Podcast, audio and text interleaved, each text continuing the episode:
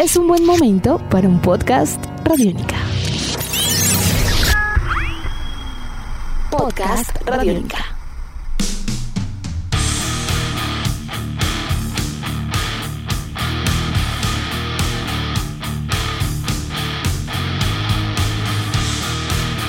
Bienvenidos a esta nueva edición de Podcast Rock and Roll Radio, producto de Radiónica, desarrollado por el señor Andrés Durán, arroba Andrés Durán Rock, y quien les habla, Héctor Mora, arroba Mora Rock and Roll, bajo la producción de Juan Jaramillo, Nicolás Castillo y la captura sonora de Camilo Barón. Recientemente las declaraciones del CEO de una de las plataformas de streaming más populares en el mundo como Spotify, el señor Daniel Eck, alrededor de la frecuencia con la que los artistas deberían publicar su música, generaron malestar tanto por la insinuación de no editar álbumes, sino permanentemente canciones sueltas, al igual que muchos cuestionamientos frente a la proporción de regalías que reciben finalmente los artistas por este tipo de servicios. Así que hoy, sin más preámbulos, un tema muy caliente, migajas por creación, todo eso y más durante los próximos minutos.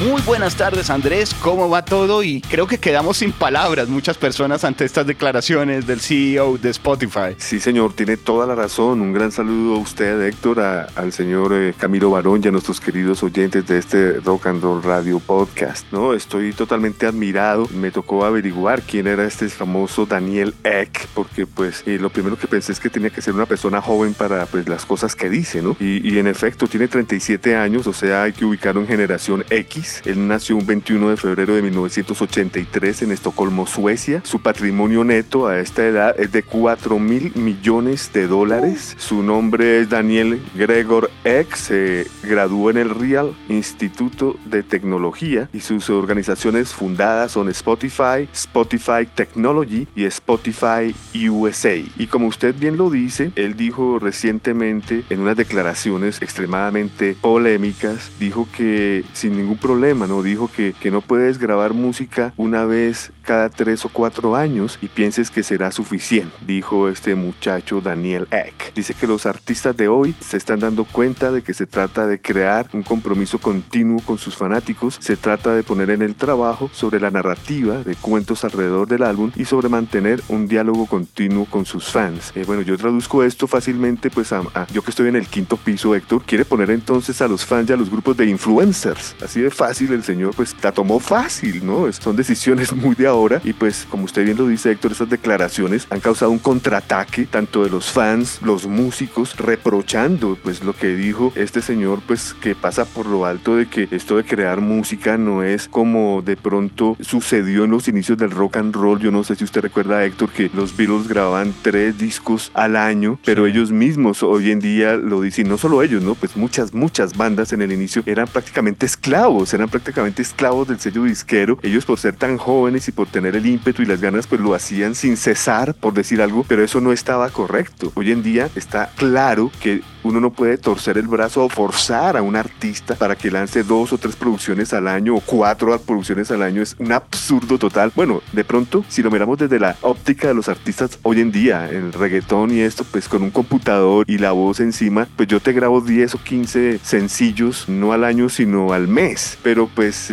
hablando de música clásica, Héctor, hablando de música jazz, hablando de rock and roll, de metal, de industrial, yo creo que por ahí no es la cosa. Pues Andrés, yo agregaría estas declaraciones polémicas de Daniel Eck, una parte en donde voy a, reseñarlo también, dice, siento que los que no funcionan bien en las plataformas de streaming son sobre todo personas que quieren lanzar su música de la misma forma en que lo hacían antes. Aquí yo veo que, que ya la cosa comienza a cambiar un poco porque una cosa es el lanzamiento de un material, otra cosa es la periodicidad con la cual estén sencillamente corriendo sus canciones. Creo que ahí hay una, una confusión porque si es solo el lanzamiento, pues ese es un evento que se puede coordinar y entre más respaldo tenga usted a nivel de discográfica multinacional, pues se verá seguramente mayor impacto, porque eso requiere mucho trabajo en diferentes territorios, coordinar que todo salga el mismo día, la misma canción y demás. Pero eso se refiere solo al lanzamiento. Sin embargo, este señor se refiere básicamente al consumo cotidiano. Y en ese sentido, pues podríamos decir que con las plataformas de streaming se plantea entonces ahora este cuestionamiento, porque sencillamente diríamos que vale ya más la cantidad que la calidad. Y desde un punto de vista económico, el artista pues le interesa que sus trabajos obviamente tengan el mayor número de reproducciones posibles, porque en buena medida el streaming de eso trata pagan es por reproducción, ya que obtiene una comisión por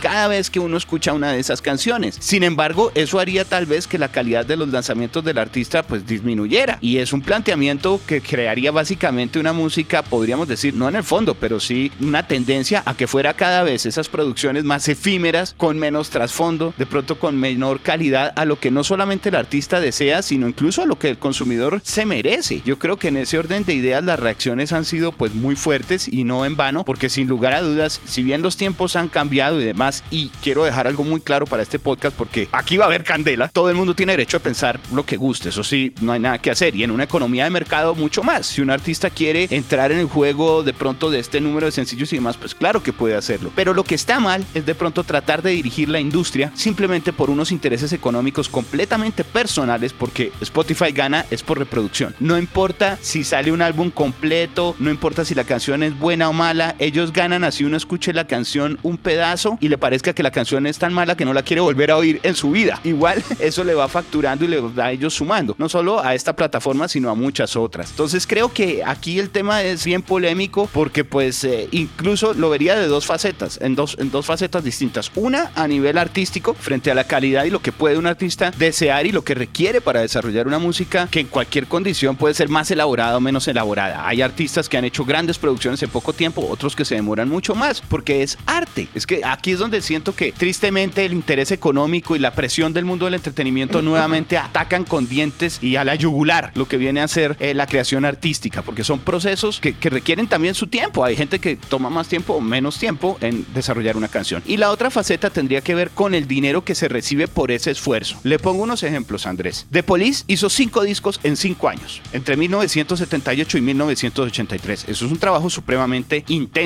Y luego no siguió el grupo. Led Zeppelin hizo ocho discos en 10 años, porque pues eh, no contamos mucho el CODA, digamos, por lo que es recopilación de material que venía.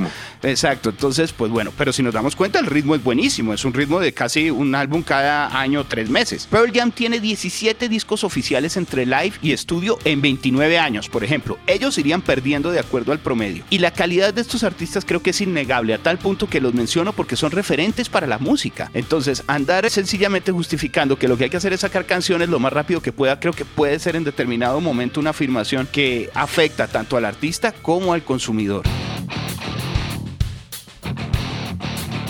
Algo preocupante. Yo le comentaba a usted que he estado en diferentes charlas durante esta pandemia con universidades y jóvenes artistas, músicos, y escuchaba a una niña decir, una integrante de un grupo, que ella estaba muy complacida con Spotify, con Deezer, porque, bueno, estamos hablando de una niña de, qué sé yo, eh, 15, 16 años.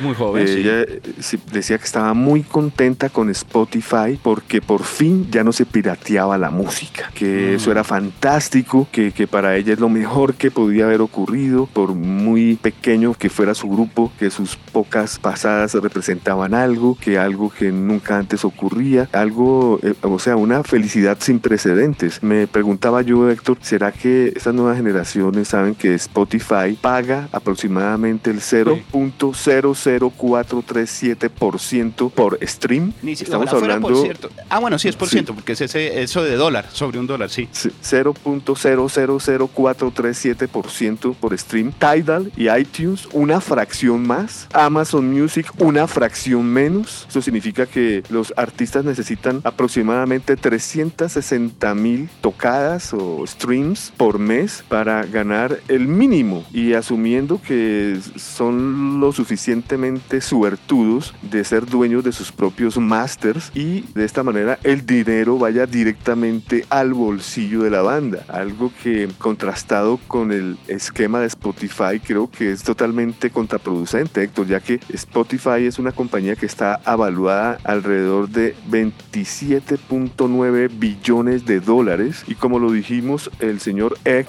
el dueño, tiene una fortuna personal que sobrepasa los 4 billones de dólares según la revista Forbes. Así que como yo lo decía, si una persona tiene la fortuna de tener los masters de pronto, pero usted bien sabe, Héctor, que es imposible para que las bandas tengan sus masters, ya que tienen muchas personas que ven en esta gran inversión, muchos porcentajes y pues realmente lo que le queda al artista viene siendo completamente mínimo.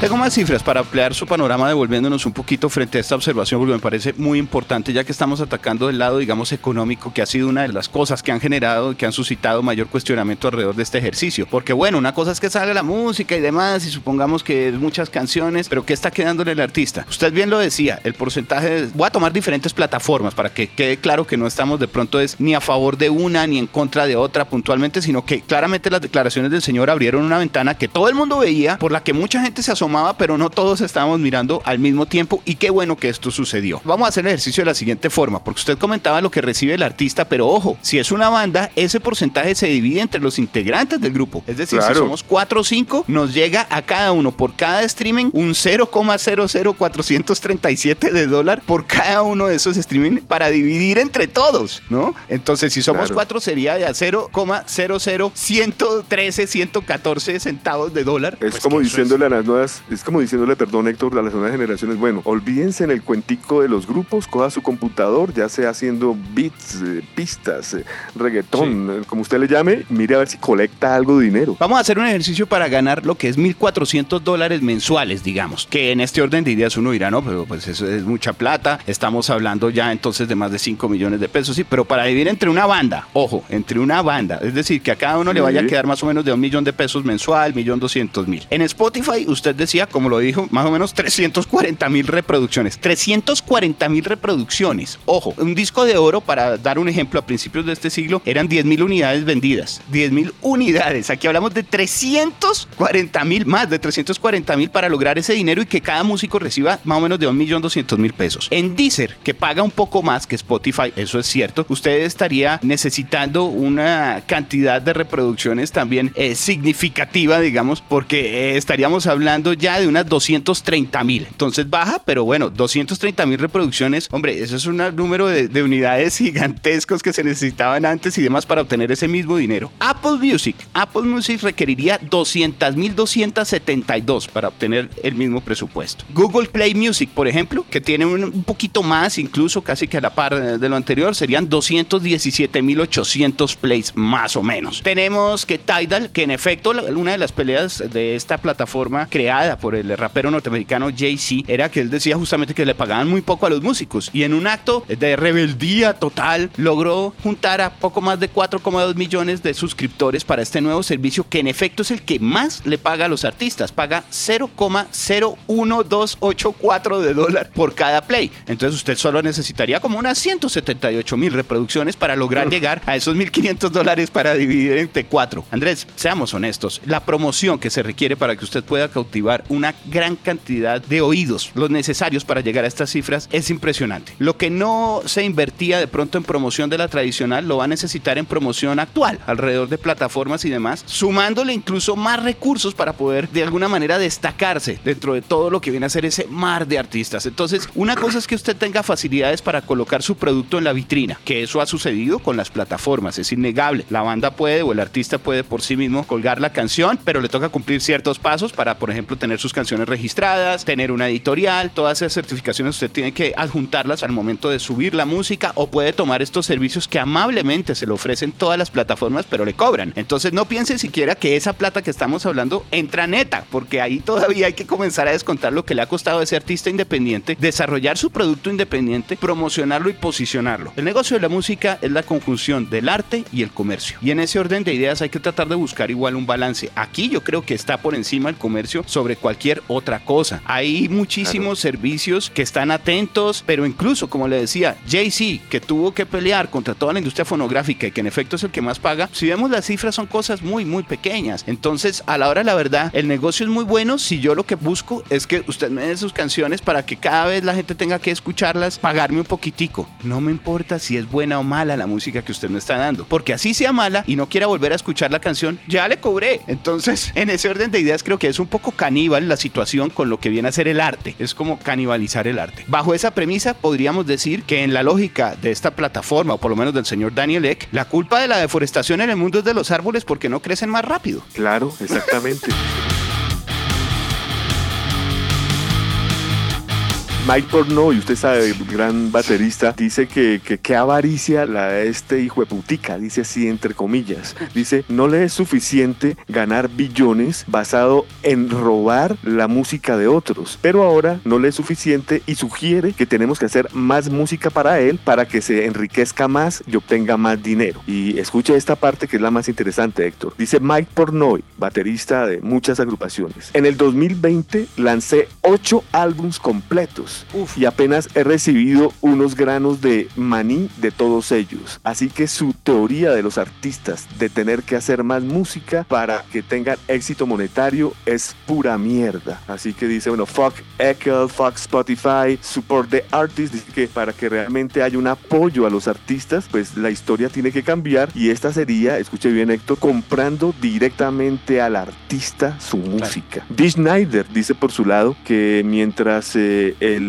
el, que compra el servicio mensual de Spotify piensa que ha obtenido un beneficio y que tiene una, eh, eh, eh, una discoteca, la discoteca, la discoteca más grande del planeta y está disfrutando de eso, no se está dando cuenta que lo que está haciendo es matar la mayor tajada de ingresos para los artistas y los creadores. La cantidad de artistas que están enriqueciendo a estos personajes eh, no tiene precedentes. Dice que eh, eh, personas como Daniel X pierden de pronto el 0,10001% de sus inversiones. Dice, la solución para nosotros es escribir nuestros propios discos, venderlos por nuestra propia vía y dejarlo a un lado. Sebastian Bach de Skid Row dijo que el señor Eckel debería de, de por lo menos grabar un disco él mismo para no dar vergüenza de estar hablando lo que significa que hablen de sus propias producciones. Bastante enojado Sebastian Bach. Un señor que se llama Will Miniker dice que estaba seguro de que iba a ganar alguna regalía, algunos eh, beneficios. Dice que se ha quedado esperando el primer cheque durante tres años y nunca ha llegado. Bueno, pues mucha gente piensa que fue la salvación para poder tener en sus casas virtualmente una colección de música de millones de discos, pero pues no se dan cuenta que cada vez que se paga por esto es la forma más vampírica y de explotación de, como yo lo decía en la época de los virus, de esclavización de los talentos y especialmente de los nuevos talentos que, que pues no tienen otra opción sino creer que esa es la octava maravilla y esperar algo que nunca va a llegar, porque ese gran sacrificio de años y de años en una vida para hacer música y crearla, pues no va a ser recompensado de la manera que pues se representó en el siglo pasado y que realmente ya se habían hecho muchos estudios, Héctor, esto no era nuevo y era una fórmula de saber cuánto se merece por un esfuerzo X de una inversión X y pues esto no se puede regalar así de fácil. En este último reporte que se entregó a manera de, digamos, polémico alrededor de esta plataforma, se calculaba que habían crecido unos 8 millones de suscriptores en el segundo cuarto para lo que fue del año. Solamente este informe que salió, repetimos, el 29 de julio aproximadamente, vinieron una serie de aclaraciones incluso alrededor de lo que vienen a ser las cifras, porque el negocio funciona de una manera muy particular en este nuevo mundo del streaming que vale la pena decirlo es como el salvaje oeste. Esto no está legislado de una manera estricta por algún tipo de ley o demás. De hecho, se habla de muchos acuerdos que se han tenido que hacer casi que de manera directa con estas plataformas entre artistas o entre disqueras. Algo que se sabe y que se tiene claro y digamos podríamos partir de ese punto es que después de unas fuertes negociaciones que tuvo la industria fonográfica, entiéndase básicamente las discográficas más importantes con este servicio de reproducción en línea con el de streaming, perdóname como lo es Spotify en el 2017, se acordó que el 52% de todo lo que se recaude, de lo que vienen a hacer estas utilidades que van llegando, de lo que se paga a la plataforma en el periodo o en el año, se va distribuyendo a las discográficas, el 52%. Adicionalmente, de 10 al 15% va para lo que es los publishers, es decir, las editoriales o los eh, ya los, los que vienen a ser los songwriters, los compositores de las canciones. Entonces, si nos damos cuenta, se va reduciendo muchísimo el margen y lo que queda es lo que le llega a los artistas. Ojo, ese porcentaje que le está quedando a los artistas, estamos hablando entonces fácilmente que puede ser alrededor de un 33 a 37%, palabras más, palabras menos, porque repito, esto se puede negociar y está negociado de una manera distinta entre diferentes discográficas y las mismas plataformas. Se calcula que entonces el grueso de ese porcentaje que queda, desde este 37%, digamos, el 90% de esas regalías se quedan en 43 mil artistas, no más, en 43 mil artistas, Andrés, Eso que a nivel nada. mundial es, eso no es nada. Entonces, esos 43 mil están están contentos porque tienen obviamente una proporción dentro del pastel. El dinero no se paga por cada vez que usted está dándole play a una de estas canciones o la está escuchando, sino cuando se cumplen los periodos de facturación, digamos, de conteo, de contabilidad, los periodos contables en donde saben que exactamente qué pasó, se distribuye la parte que va para la discográfica, la parte que va para la editorial y para los compositores y el resto es lo que se van a pelear entre esos 43 mil, en donde obviamente el que más plays tenga, pues le corresponde un mayor porcentaje. Entonces ahí vienen diferentes fenómenos que, repito, no está mal que un artista eh, quiera desarrollar su música hoy por hoy, un artista nuevo a punta de sencillos, tenemos casos pues sobre todo en el mundo del pop, de figuras que viven sacando las canciones así, les funciona, pero esas grandes figuras no tienen dos discos editados, o sea, estamos hablando de casos muy puntuales y de grandes fenómenos que por eso son fenómenos de la música, pero en donde no vamos a encontrar que sea una representatividad proporcional a todo otro tipo de artistas. Entonces, el ejercicio buenísimo ahora, pero esperemos a ver qué sucede con la creatividad de ese artista dentro de un año. Si la fórmula le sigue funcionando o no. ¿Qué sucede cuando un artista quiera demorarse un poco más en su creación porque sencillamente está involucrando una orquesta sinfónica, arreglos de cuerdas, cosas que requieren tiempo para poder brindar un producto de calidad y que van más allá del simple ego del artista en decir, no, es que quiero demorarme más y quiero de pronto tomarme más tiempo. No, simplemente hacer el ejercicio básico puede demorar tanto tiempo que si quitamos esas posibilidades por simplemente una presión económica, pues estaríamos limitando la mentalidad del arte.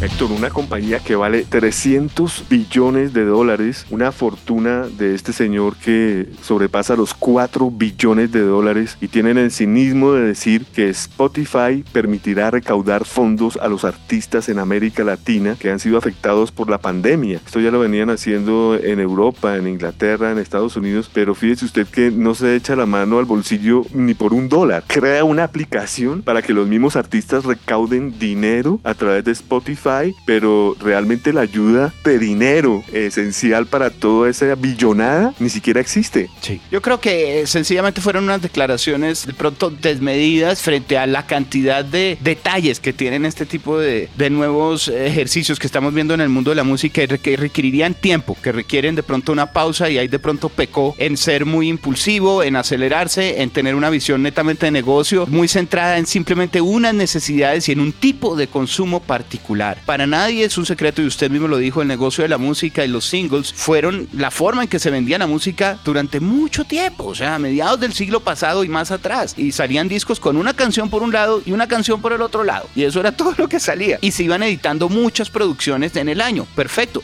o sea, no es nuevo estar lanzando singles. Pero ya para un desarrollo de álbums es claro y más si alguien quiere desarrollar, por ejemplo, un trabajo conceptual que tiene, uno, derecho de hacerlo y de tomarse su tiempo. Dos, que es injusto o casi persecución que porque ese artista quiso tomarse más tiempo, entonces su música debe ser distribuida de otra manera inferior a la que tiene de pronto productos más ligeros y más rápidos hoy por hoy. Y tres, que no estaba contemplando de pronto que eso abriría la ventana para cuestionar un poco esa desproporcionada distribución que encontramos de dineros alrededor de algo que sí llegó para quedarse como lo es el mundo del streaming, porque no lo vamos a negar. Eso llegó, se implementó, la gente quiso aceptarlo, los artistas muchos cedieron sus derechos y ya se creó un sistema que está avalado y que funciona y que sencillamente da las cifras que el, mundo capitalista desea y que el mundo del entretenimiento obviamente goza, pero que está mal distribuido, está mal distribuido. Entonces, si aparte de recibir poco dinero, sí, si aparte de recibir poco dinero, usted le dicen que tampoco tiene derecho en, demorarse en su creación porque va a recibir poco dinero, pues casi que es obligarlo que haga algo mal, ¿no? Que haga algo con menor calidad y donde queda la honestidad del artista. Sí, realmente acá el que tiene la culpa no es Spotify ni, ni Deezer, sino es el sistema, el sistema que los está volviendo monopolios. ¿Sí? Héctor, es claro que de los 2 billones de ganancias anuales, tan solo 154 millones vienen de los anunciantes, pero de todas maneras se colectan esos 154 millones de patrocinadores. Y el gran juego, ¿no? Si usted no quiere oír estos patrocinadores, entonces le toca pagar una suscripción premium en donde actualmente en el planeta Tierra hay más de 150 millones de suscritos. Así que acá hay dinero por todos lados, Héctor. Acá la música yo creo que queda un segundo plano. Acá lo que importa es los billones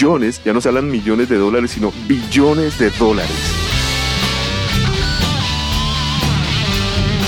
Hay que destacar algo. E incluso Andrés, no es porque de pronto exista también una proporción distinta de regalías si la persona que escuchó la canción eh, está en servicio premium o no. Eso no va a influir en el porcentaje que hemos descrito para los artistas. Ojo, eso influye ya es en las finanzas total de la plataforma como tal, sencillamente por, como dice usted, quitar de pronto algunos anuncios y cierto tipo de cosas, de pronto ampliarle el catálogo frente a lo que puede usted encontrar pagar un servicio premium o una suscripción mensual. Pero no es que por eso el artista vaya a recibir un dinero adicional. Aunque hay declaraciones desde hace tiempo que algunas discográficas y algunos artistas con mucho poder han logrado, entre comillas, doblegar ese tipo de condiciones y sí recibir una bonificación especial aparte de, de lo que viene a ser este play, si es que su música tiene, por ejemplo, una mayor acogida en servicios premium o no, o simplemente la sumatoria de ambos tipos de servicio, pero con una pequeña variable, poco más hacia lo que viene a ser las personas que han pagado el servicio premium. Entonces, como repito, es un salvaje oeste. ¿Y quién tiene poder de negociación? Pues el que más trae ya una serie de apalancamiento, como se dice, o el leverage que mencionan los norteamericanos, alrededor de una trayectoria, de una acogida que normalmente cuesta dinero desarrollarla. Y no solo dinero, sino tiempo y buena música. Porque usted encuentra que estos artistas hoy en día, pronto los Rolling Stones entran y pues venden muchísimo, pero porque tienen una carrera de 50 años que cuánto costó desarrollar, cuánto costaron los discos de los Rolling Stones y todo lo que ha hecho para hoy en día poder tener esas condiciones de negociación que le permitan entrar al juego y sentirse más o menos cómodo para decir, bueno, está bien, yo le hago. Porque no siempre ha sido así. Hay que recordar artistas de la misma Taylor Swift, que al principio estuvo muy negada a compartir su música y tuvo una negociación especial. Hasta el mismo catálogo de Pink Floyd, que yo creo que usted recordará, no se encontraba y fue una pelea porque no querían permitirlo los mismos artistas que las canciones se encontraran a manera de descargas sueltas, sino querían que fuera por los álbums. Y al final tuvieron que entrar al juego, pero cambiando algunas condiciones a su favor a nivel económico, nuevamente apoyados en que son artistas que cuentan con un respaldo y una cantidad de seguidores, pues que les permite hacer eso. Pero es completamente una desventaja para un artista nuevo. Yo me atrevo a decirle, hoy en día, a los artistas nuevos que sigan haciendo música honesta, que sigan desarrollando con pasión lo que viene a ser esa creación artística, porque la tienen más difícil que lo que tenían los músicos hace 40 o 50 años. Destacarse hoy por hoy es más complejo. Y de pronto el problema también está en no cuestionar, en no querer de pronto reflexionar, en ser un poco impulsivos. Digamos que el mundo moderno ha, ha, ha,